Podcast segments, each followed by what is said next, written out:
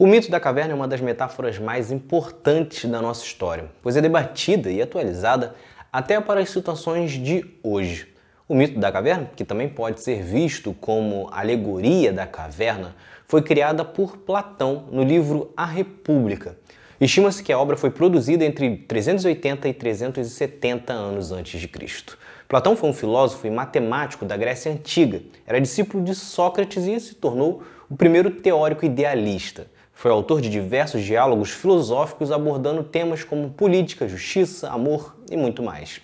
O mito da caverna trata-se de uma obra narrada por Platão que traz um diálogo entre Glauco e Sócrates. No texto, há uma metáfora em que prisioneiros em uma caverna, desde a infância, fazem uma ideia do que seria o mundo através das sombras produzidas na luz das chamas, e que são as únicas coisas que eles conseguem ver. Porém, na história, um dos prisioneiros, ao se libertar, descobre que aquelas sombras eram, na verdade, apenas cópias imperfeitas e muito limitadas em comparação com a imensidão do mundo real.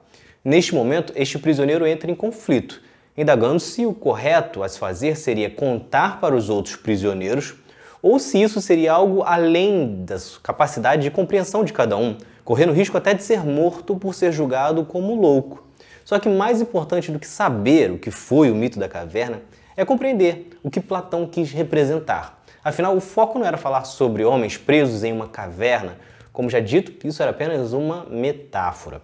O objetivo era questionar como as pessoas podem fazer interpretações falsas, exatamente por não terem o conhecimento de fato, o conhecimento completo, e como as pessoas responsáveis por levar esses saberes podem ser enxergadas como erradas ou mentirosas.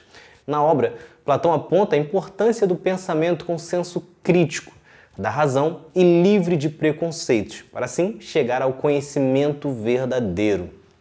O texto, o mito da caverna, é tão importante que é útil até para o debate atual, podendo ser enxergado na pressa para se acreditar na primeira informação que chega através de uma mídia social ou que foi contada por alguém.